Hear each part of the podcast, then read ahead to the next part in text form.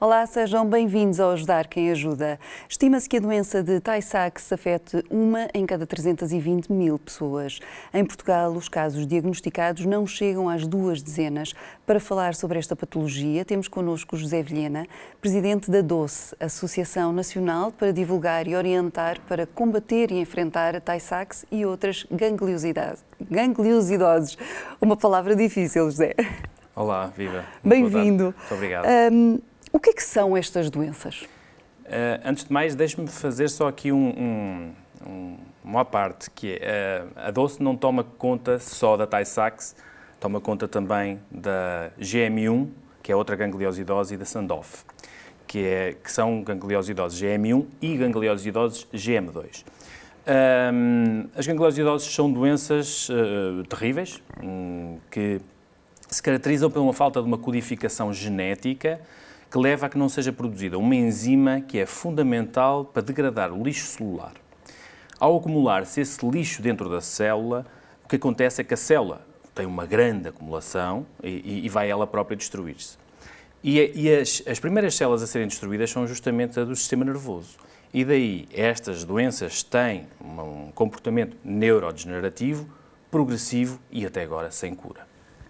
Precisamente ehm, sobre todas estas doenças, fala-se muito da Tay-Sachs. Esta é a mais prevalente ou não? Não é mais prevalente. Eh, não é mais prevalente, mas é aquela que nós, eh, eh, no fundo, conhecemos mais casos em Portugal.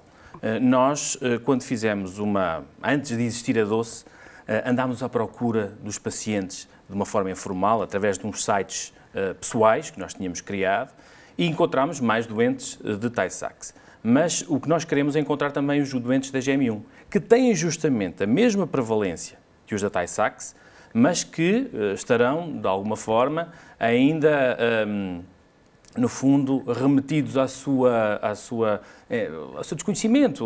Onde é que eles estão, uh, ainda não se deram a conhecer. Nós, na Doce, temos, de facto, alguma forma de apoiar estas famílias. E podemos apoiar estas famílias de várias formas, seja no apoio à informação. O que nós queremos, essencialmente, é que uh, as famílias não sintam que, independentemente da sua capacidade de acesso à informação, há alguma informação que lhes passa à frente e que eles não entendam, que não consigam descodificar. Faremos esse trabalho, seja para os, os, as famílias que são afetadas pela GM1, ou pela Tay-Sachs, ou pela Sandoff. A DOCE também uh, pretende fazer o apoio direto à família, uh, seja através de equipamentos não comparticipados ou do adiantamento de valor por equipamentos nos que são comparticipados e depois devolvem à associação. Um, também temos eh, esse apoio que é fundamental. O apoio aos cuidados paliativos é uma questão uh, muito sensível para nós. Os cuidados paliativos em pediátricos uh, são transversais nestas doenças porque são doenças neurodegenerativas, progressivas e até agora sem cura. E posso falar daqui a pouco porque é que eu digo até agora, mas hum, estas crianças, caso não se encontre uma cura, uh, terão que passar, uh, obviamente, por uma fase uh, complexa em que o, o, acompanhamento paliativo é, é fundamental. E a DOCE também tem parcerias com unidades hospitalares nomeadamente para garantir eh, veículos no, no, no, no apoio das equipas domiciliárias para que possam ir a casa eh, prestar cuidados paliativos pediátricos. E por fim, por fim, mas não menos importante, temos o apoio à ciência, que é a forma que nós temos de incentivá-la, de disponibilizar as nossas famílias, angariamos a informação que nós temos nas nossas, eh, nossas famílias e disponibilizar essa informação para os centros de investigação para que possam participar em ensaios clínicos. Uh, estamos a participar em ensaios clínicos, até agora estamos a participar em dois, um no, no, no Hospital Santa Maria, outro em Alemanha, no, na cidade de Gießen, no Hospital Pediátrico e Centro Universitário e Pediátrico de, de Gießen, um centro absolutamente extraordinário, eh, e temos seis crianças a fazer um ensaio clínico lá que visa um, ehm, o tratamento sintomático das, da ataxia, da descoordenação motora em Tay-Sachs. De maneira que é este, uh, no fundo, a resposta que nós pretendemos que seja relativamente integrada que nós temos para dar aos nossos, eh, aos nossos, eh, às nossas famílias, eh, às famílias que são afetadas por, pela Tay-Sachs, pela GM1, pela Sandoff e queremos, de facto, encontrar mais famílias com GM1 porque sabemos que elas existem e elas podem sentir uh, algum conforto uh, perante nós. Uh, Não se sentirem por... sozinhas, no fundo. Ora bem, ora bem. E eu ia falar nessa, nesse aspecto que é fundamental. Um, é mais fácil uma família que esteja a passar pelo, por este assunto entender outra claro. que é recentemente uh, confrontada com um diagnóstico extremamente violento. De maneira que nós dizemos é, estamos aqui para o que for preciso. Precisamente nestas, eh, na maioria dos casos, imagino que um, os primeiros eh, sinais surgem uh, durante a infância. Uh, há vários tipos, uh, na Tay-Sachs há vários tipos de variantes, há okay. várias variantes, há três essencialmente. A infantil, em que os sintomas começam muito cedo, provavelmente ali entre os zero e o ano de idade começam a aparecer os primeiros sintomas. A, variante juvenil, que é aquela que a minha filha tem, a Margarida, que os sintomas começam a aparecer ali por volta dos 3, 4 anos e as crianças são absolutamente normais até esta idade. Posso dizer que a minha filha teve uma, um desenvolvimento absolutamente normal e os primeiros sintomas começam justamente aos 3 anos e meio com uma gaguez, uma mera gaguez, uhum. que despertou em nós alguma atenção uh, relativa à, à, terapia, terapia da fala. fala. e, entretanto, tem uma crise convulsiva. E ao ter uma crise convulsiva, despertou logo outro tipo de atenção em primeiro lugar, uh, uh, pensou-se que fosse algo a ver com uma encefalopatia epilética. Uh, houve ao, também alguma dificuldade em, em, chegar ao diagnóstico, porque estas doenças raras são extremamente complexas e têm uma confusão de sintomas enorme e, e, e, é extremamente complicado chegar ao diagnóstico efetivo. A minha filha demorou dois anos, temos na nossa associação crianças que demoraram seis anos, entretanto, os pais voltaram a ter outros filhos e que, por azar, voltaram a ter, uh, uh, uh, voltaram a ter anomalia genética, de maneira que esta, esta, questão, esta questão do diagnóstico é, é, de facto muito, muito complexa. E eu diria até que, vou utilizar uma palavra que nós, no nosso meio das doenças raras, utilizamos, que é a odisseia do diagnóstico, que é muito transversal a todas estas doenças raras mesmo porque um, o facto de o diagnóstico ser o mais precoce uh, possível uh, pode ajudar uh, a haver logo um, uma medicação, um tratamento para ir travando ou atenuando o desenvolvimento destas doenças ou não? Efetivamente, medicamento para fazer um bloqueio não existe. O que existe é uma explicação para a cabeça dos pais. Okay. E muitas das vezes. Um sossegar, um saber uma. Eh, lá está a resposta. Ajudar, saber ajudar. E eu posso dizer que também nas nossas famílias, quando souberam o diagnóstico, depois de 3, 4, 5, 6 anos da Odisseia, o facto de saberem o diagnóstico, por mais, uh, uh, por mais violento que seja, e, por, e que seja uh, de facto penoso, saber que é uma doença tão grave, há uma explicação.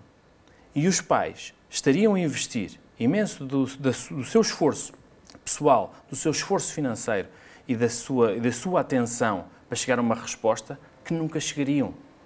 Exato. Ali têm uma resposta. Agora, a partir daquele momento, sabem como poderão ajudar os seus filhos.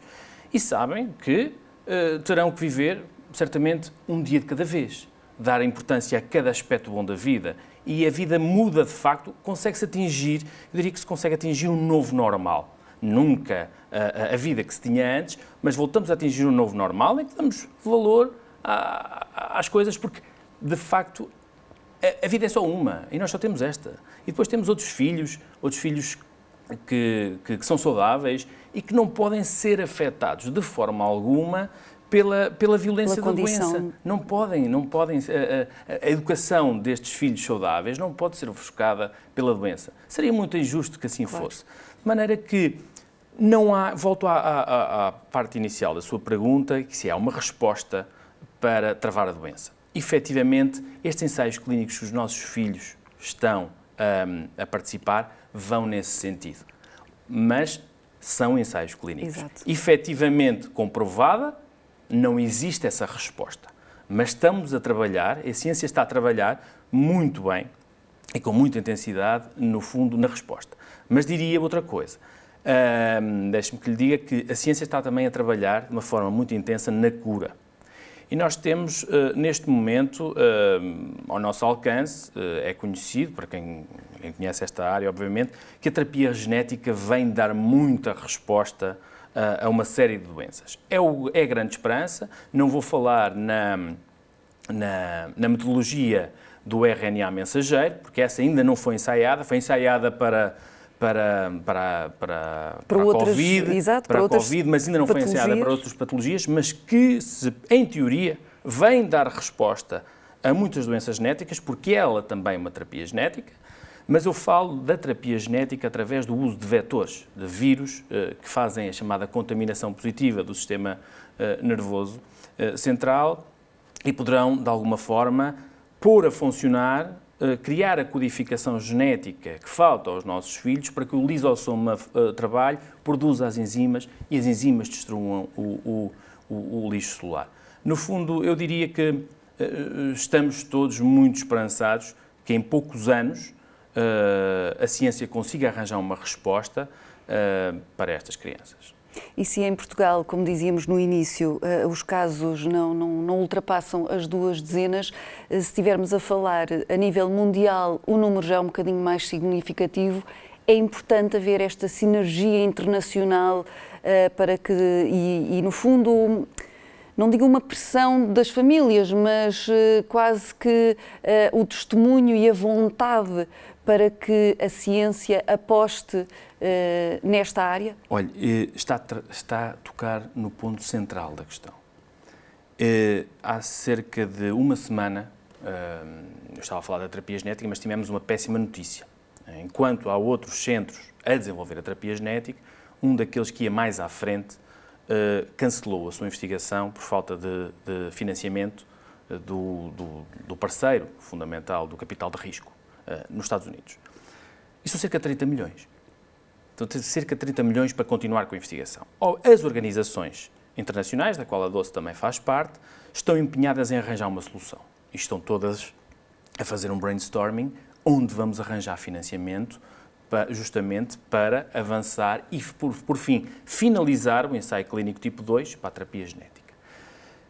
Hum, e eu, eu, eu, quando estava a vir para cá, eh, estive a fazer umas contas. Uh, e se nós vimos a população mundial, nós temos aproximadamente uh, 7 mil milhões de pessoas uh, e diria que devemos ter 20 mil crianças afetadas por estas doenças. A média de valor por cada criança seria de 1.500 euros. E, no fundo, resolvíamos um problema para sempre. Exato. Estas são as contas que têm que ser feitas. Eh, eh, e temos que mostrar claramente eh, todas as associações mundiais, a DOCE é a quinta europeia, a DOCE é a quinta europeia, fazemos parte de um consórcio europeu que forma cinco associações europeias. Nós queremos, de facto, convencer de que este é o caminho e que 30 milhões para salvar 20 mil crianças a nível mundial parece-me perfeitamente reduzido.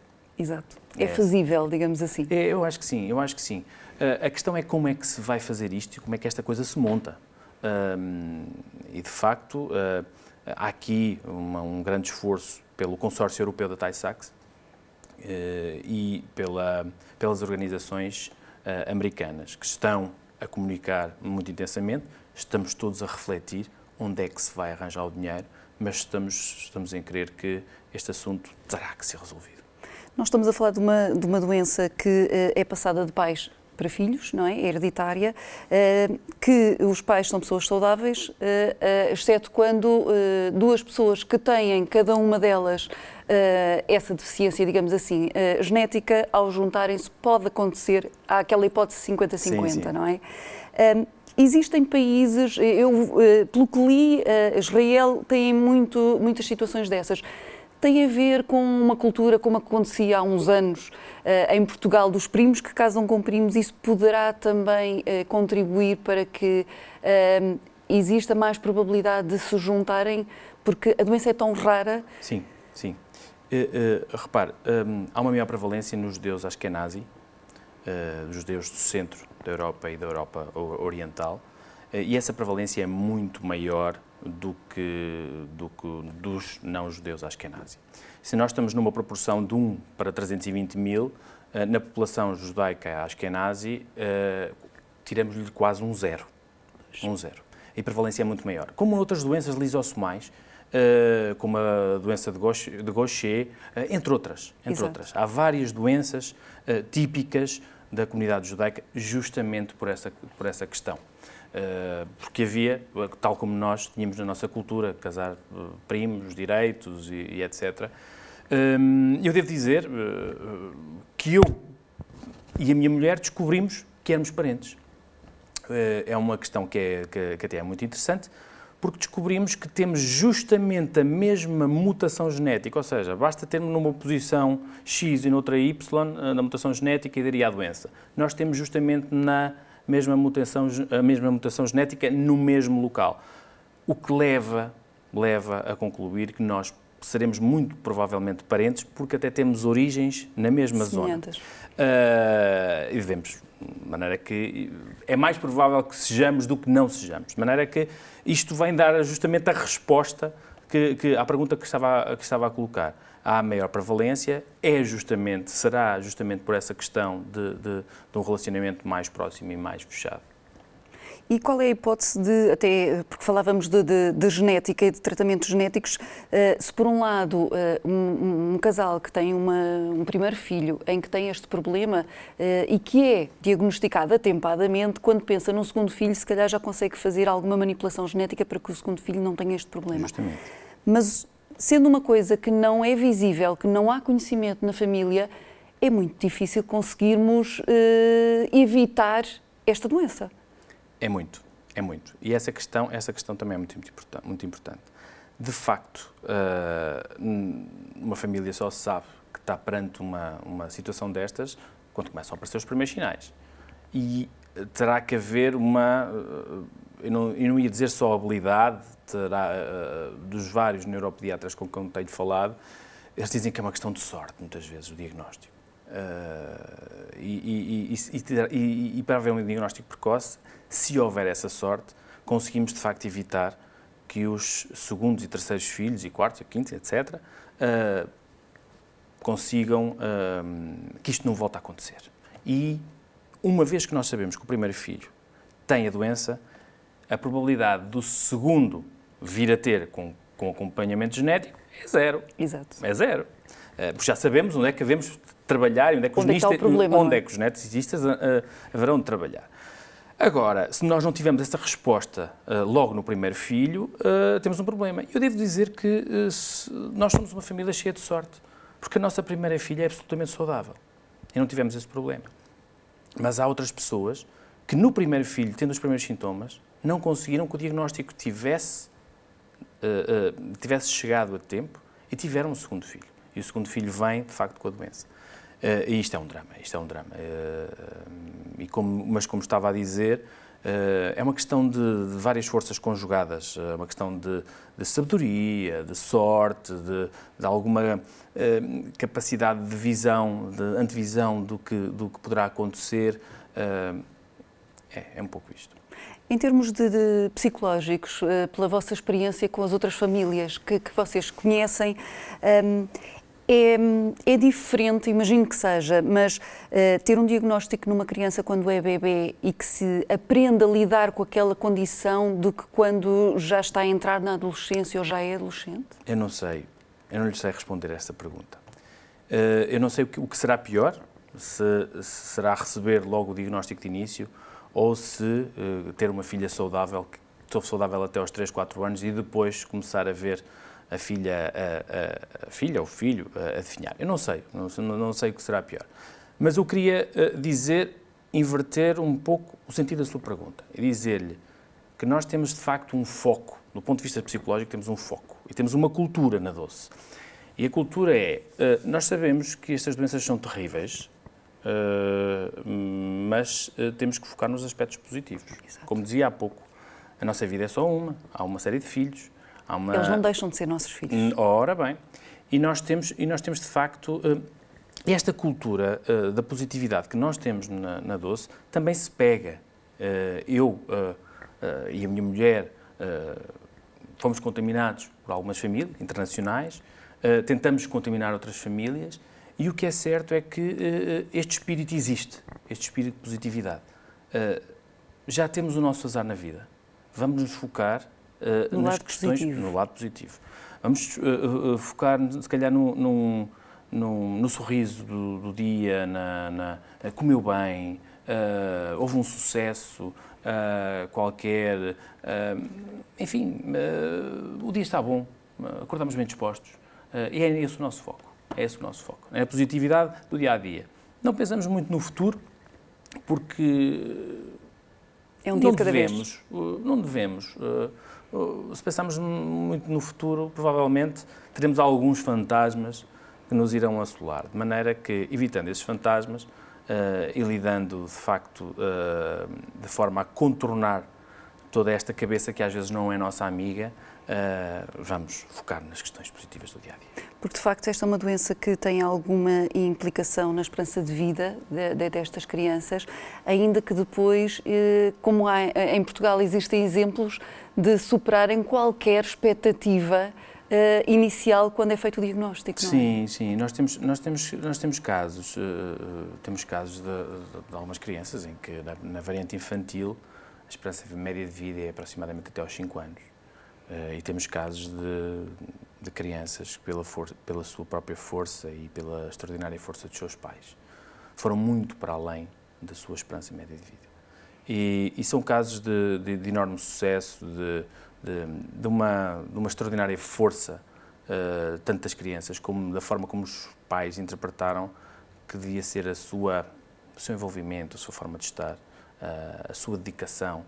Uh, porque, repare, estas doenças chegam a uma fase, são tão violentas, que não há uma única instituição que consiga verdadeiramente tratá-las como é, elas são tratadas em casa.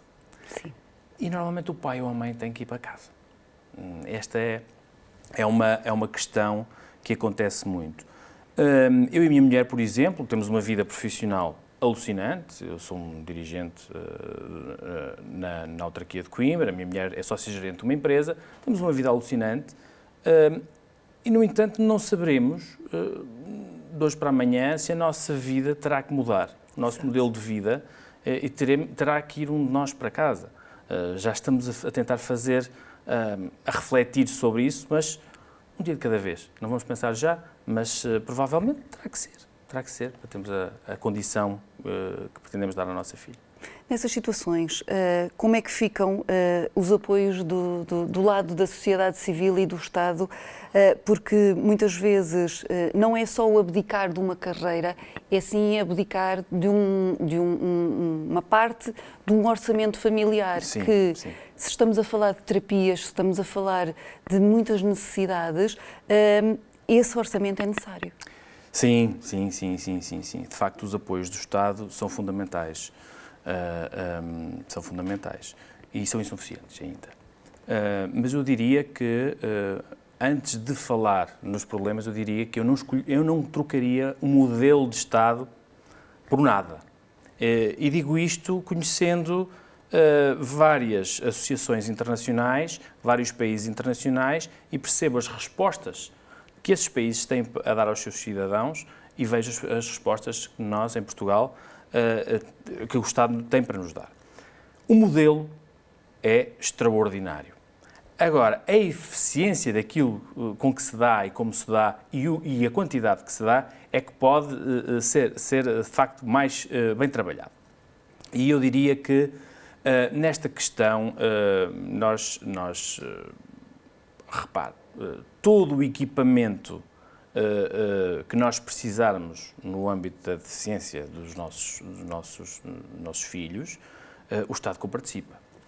obviamente que tem alguns atrasos. Isto depende de centro, centro social para centro social, depende da região do país, pode variar o tempo, o tempo de resposta, mas é totalmente comparticipado. Precisar de uma cadeirinha para o carro, precisar de uma cadeirinha de rodas, se precisar de um elevador interno para, para, para as escadas, o Estado comparticipa.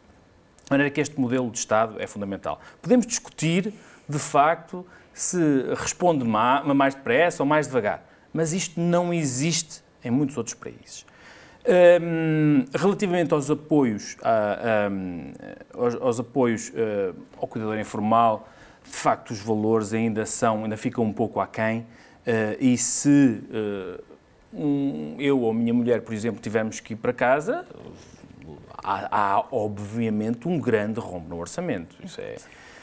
E depois há outra coisa, porque há, há medicamentos, uh, há medicamentos que ainda não estão comparticipados, uh, medicamentos que são uh, fundamentais para a estabilização dos nossos filhos, e eu aqui posso dizer, no nosso caso, e aqui já um, um bocadinho extra doce, falo a título individual, a, minha, a nossa filha necessita de, do canabidiol, do óleo de cannabis, que é fundamental para a estabilização das suas uh, crises epiléticas. Uh, entretanto, ainda não há, de facto, há uma lei, mas ainda não há resposta para a prescrição. Ou seja, todo este, este tratamento é suportado pela família Exatamente. sem uma única ajuda do Estado. E posso lhe dizer que a ordem de grandeza das crises epiléticas passaram de 3 a 4 por dia para passarem a ser 4 por semana imagino o que é Não na ter... qualidade de vida de uma família. E eu dou o meu exemplo uh, da minha família, mas é transversal na nossa associação. De maneira que temos aqui alguns, alguns uh, caminhos uh, que devem ser feitos. A associação, de facto, a DOCE está muito atenta também a este assunto. falamos com outras associações que têm uma intervenção mais direta e mais direcionada neste determinado assunto e estamos, de facto, muito unidos neste, nesta matéria. O que é que esperam uh, no futuro? Esperam que os portugueses estejam mais sensibilizados e vos ajudem uh, para que também consigam investir uh, nesta investigação e encontrar a cura? Olha, eu acho que é fundamental que os portugueses sintam que há doenças raras, que as doenças raras são complexas e que precisamos um, da atenção de toda a sociedade civil porque, eh, de facto, nós temos uma capacidade extraordinária de nos unirmos eh, quando há problemas. Quando há problemas. E somos capazes de os resolver, de uma solidariedade e somos de uma, uma dedicação absolutamente incrível. Eh, eu acho que este é um daqueles assuntos que, se os portugueses se, se unissem, de facto, podiam dar uma resposta, uma resposta muito na direção de uma cura. Uh, mas vamos ver, vamos ver que, que forma é que uh, há construída uma resposta europeia que, de alguma forma, esteja aqui através da DOCE, uh, em que possa envolver todos, possa envolver todos. Todos os portugueses que quiserem ajudar na construção de um caminho que vá justamente caminhar no sentido de uma cura, seria muito desejável. Os pais ficariam, obviamente, eh, agradecidos com a sua própria vida, eh, com a vida dos seus filhos, eh, e era absolutamente extraordinário. Mas é possível, mas é possível. Obrigada, José, obrigado, por ter vindo a ajudar obrigado. quem ajuda. Eu é que agradeço, obrigado. Hoje falamos do trabalho desenvolvido pela DOCE, Associação Nacional para divulgar e orientar para combater e enfrentar a Tay-Sachs e outras gangliositoses. No próximo programa apresentamos-lhe mais uma instituição porque é importante ajudar quem ajuda. Até lá, fique bem, fique com o S+.